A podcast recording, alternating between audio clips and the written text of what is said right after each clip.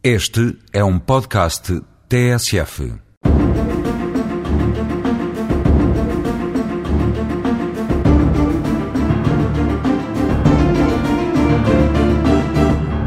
Durante o julgamento, o arguido não está obrigado a falar.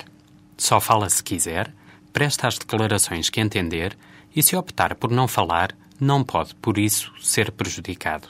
Goza do chamado direito ao silêncio. Diz o povo que quem cala consente. No direito penal as coisas não funcionam assim.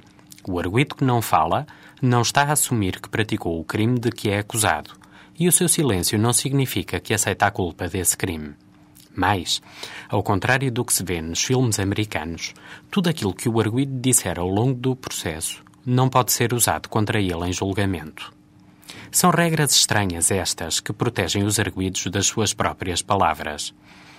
Por que é que a lei é assim? A lei apoia-se em dois princípios. Por um lado, só são válidas as provas produzidas em tribunal. Tudo o que foi dito até então, ao longo da investigação, salvo raras exceções, não serve de prova.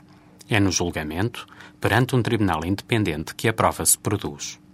Por outro lado, parte-se do pressuposto que o arguido está inocente. Presumindo-se essa inocência, não tem o arguido que prová-la. Pelo contrário, cabe a quem o acusa o dever de provar que ele é culpado.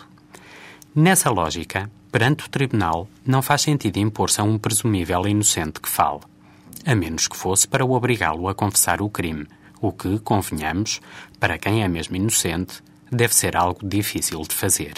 A Idade Média está cheia de gente que passou por tais dificuldades. Foi para que ninguém tivesse de se sujeitar a elas que o direito ao silêncio surgiu.